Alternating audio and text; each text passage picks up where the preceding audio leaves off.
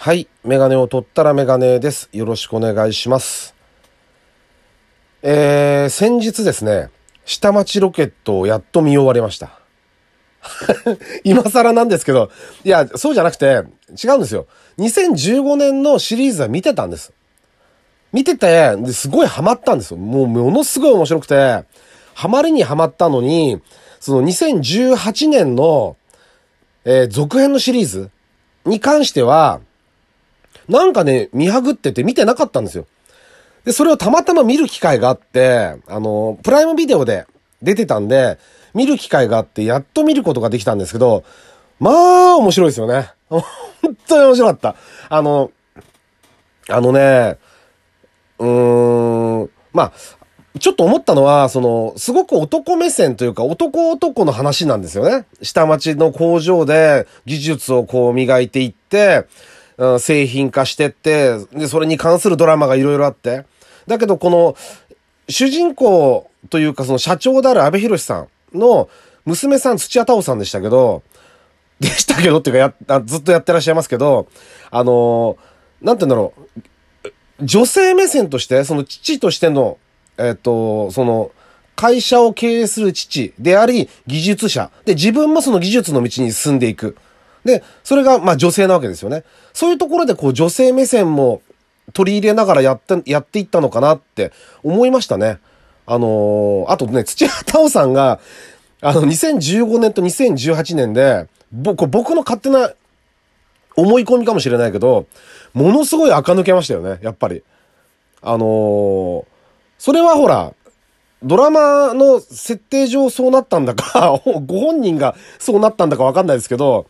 あの、すっごい垢抜けたなって思いましたね。周りのおじさんたちとか、出演されてる方はあんまり変わんないんですけど、なんかね、娘さんだけ妙に垢抜けてて、あの、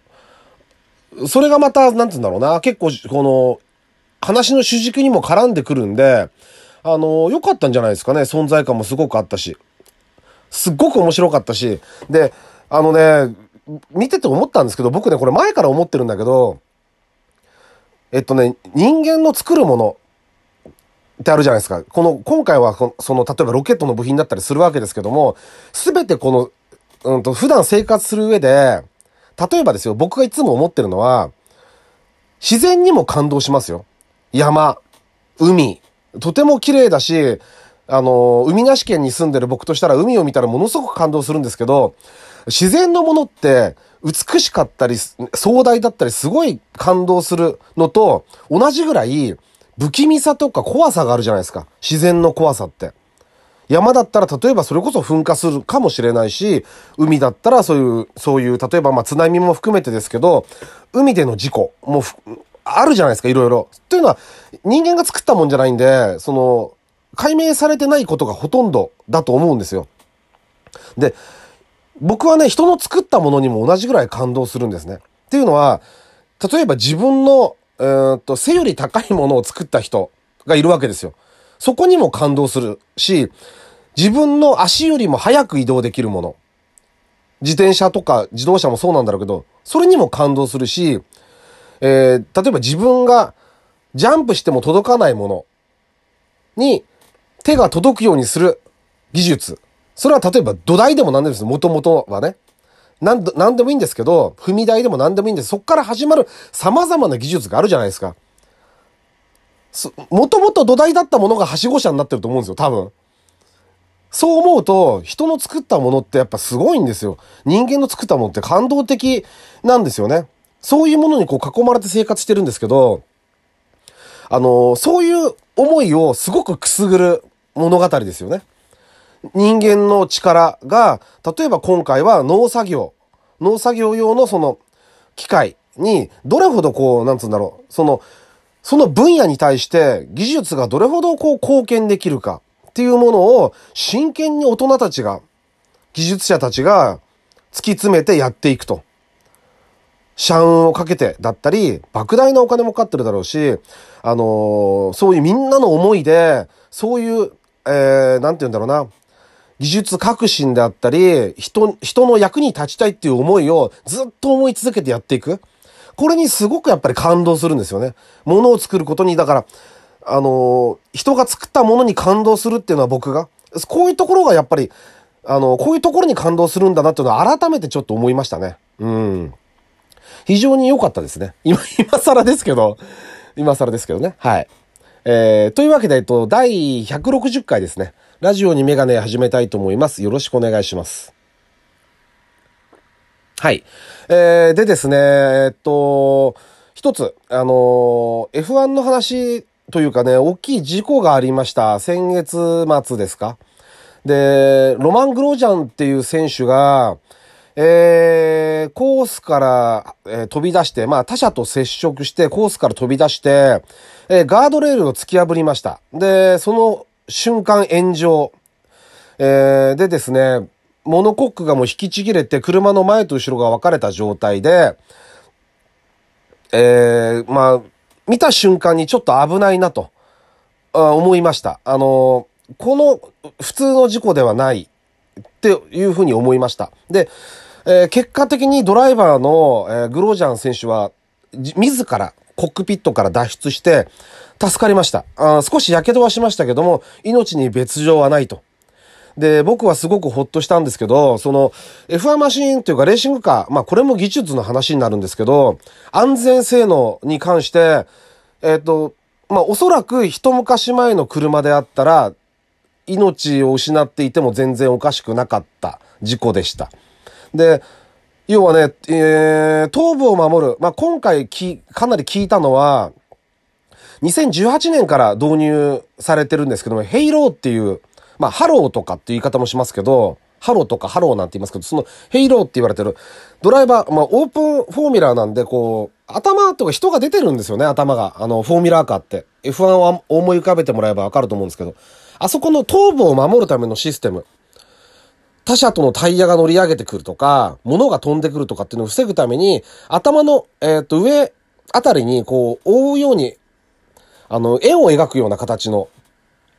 バーを入れて、で、目の前にこう棒が一本入って、ステーで止め、3箇所で押さえて止めてるんですけど、ちょっとまあ、えっ、とね、なんて説明すればいいかわかんないんですけど、あの、えっ、ー、と、下駄の鼻緒って言うんでしたっけ？あの、親指のところに挟む。ああいう形ですね、イメージ的には。で、ドライバーを守ると。で、今回、その、これがかなり効きましたよね。だから、あのガードレールの隙間に突っ込んでしまってるんですけども、ヘイローがあったおかげで頭部が守られた。っていうことがやっぱ助かった要因の一つであったと思います。で、あとね、もう一つは、あの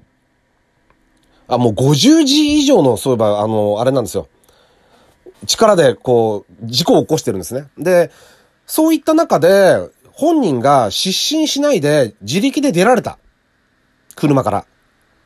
マシンから自分で出たっていう、出られたことが、あともう一つの大きな要因だったと思います。あのまま意識がなかったら、ちょっと危なかったんじゃないかなと思いますよね。かなり、あれだけ火が出てしまうと、うんと、90行く方もかなり難しいので、危なかったんじゃないかなっていうふうに思いました。で、F1 マシンって、で、今回の事故の原因は、まあ、正直言ってこの、グロージャン選手、ちょっとね、事故が多いドライバーではあるんですけども、うん、後方の確認があまりできていなかったんじゃないかなと。無理な車線をこう、車線って言わないのか、コース上の。無理なこう、